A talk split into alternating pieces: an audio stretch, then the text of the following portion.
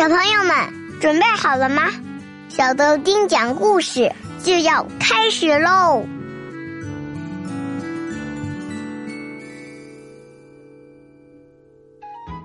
大家好，我是小豆丁，我是豆丁爸爸。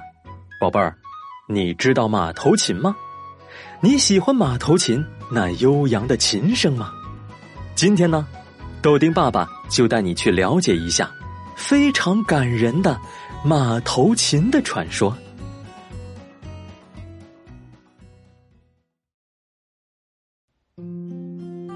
很久很久以前，草原上有个放羊娃，名字叫苏和。一天，太阳下山了，天慢慢的黑下来了。苏和赶着羊群在回家路上慢慢的走着。突然，他看见前面不远处的路旁有个毛茸茸的东西。走近一看，啊，原来是一匹刚生下来的小白马。他的妈妈不知道哪里去了，只留下他自己在路边，多可怜呐！于是，善良的苏和。就把它抱回家去养着。日子一天天的过去，小白马也渐渐长大了。它浑身雪白，美丽又健壮，所有人见了都非常喜爱。苏和更是喜欢的不得了，每天骑着小白马去放羊，他们真像一对好朋友，一时一刻也分不开。有一天。草原上的王爷举行赛马会，四面八方的人都去参加了。苏荷对他心爱的小白马说：“小白马，人家都去参加赛马会了，咱们也去好吗？”小白马一边点着头，一边叫，好像在说：“咱们也去，咱们也去。”苏荷别提有多高兴了，他带上干粮，骑着小白马。也去参加了。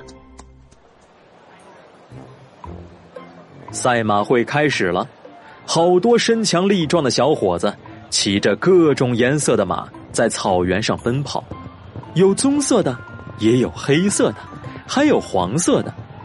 可不管谁都没有苏和的小白马跑得快。小白马像一道闪电，把所有人都甩在身后，转眼就跑到了终点。王爷看了，就想把小白马买下来。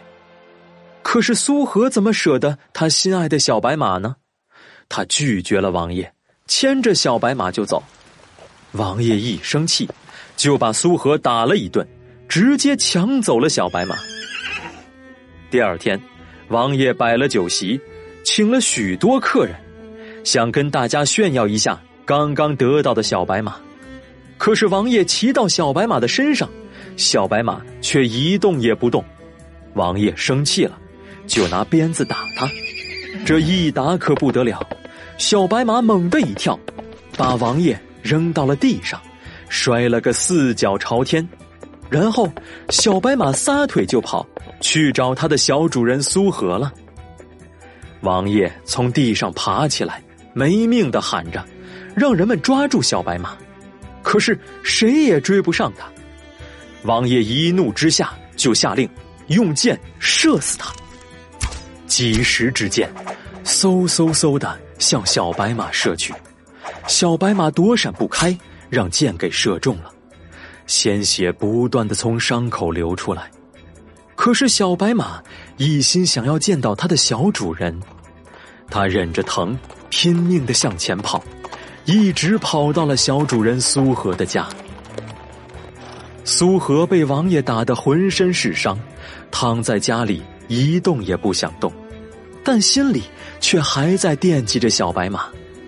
突然听到一阵叫声，啊，是小白马，是小白马回来了。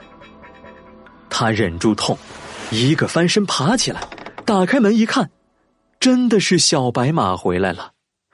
可是小白马雪白的毛都被鲜血染红了，他亲了亲小主人苏和的脸，倒在了地上。小白马死了，苏和好几天都睡不着觉，心里不停的祈祷着，希望小白马还能回到他身边。一天晚上，苏和刚一睡着，就看见小白马又回来了。苏和搂着小白马的脖子，亲了又亲，说：“小白马，我好想你啊。”小白马轻轻的说：“我的小主人，我也好想你啊。不如你拿我身上的东西做一把琴吧，这样。”我们就能永远在一起了。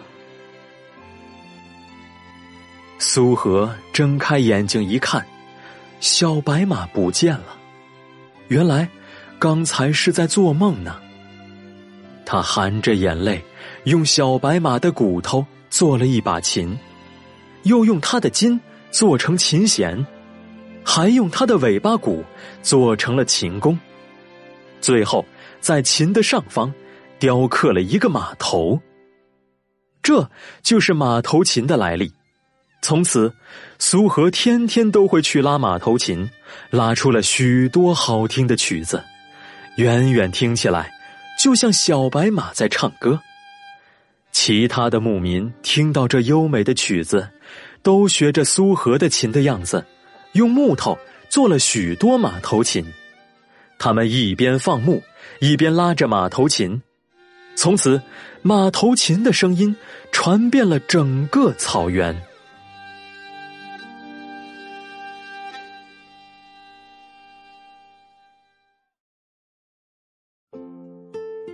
好了，马头琴的传说就讲完了。宝贝儿们，苏和和小白马之间的感情有没有把你感动到呢？你想不想有一个像小白马一样的伙伴呢？接下来是提问时间哦，今天的问题是：苏和是在哪里遇到小白马的呢？知道答案的宝贝儿，赶快把答案写在下面的留言板上吧，期待你的分享哦。好了，我们明天见，小朋友们，拜拜，拜了个拜。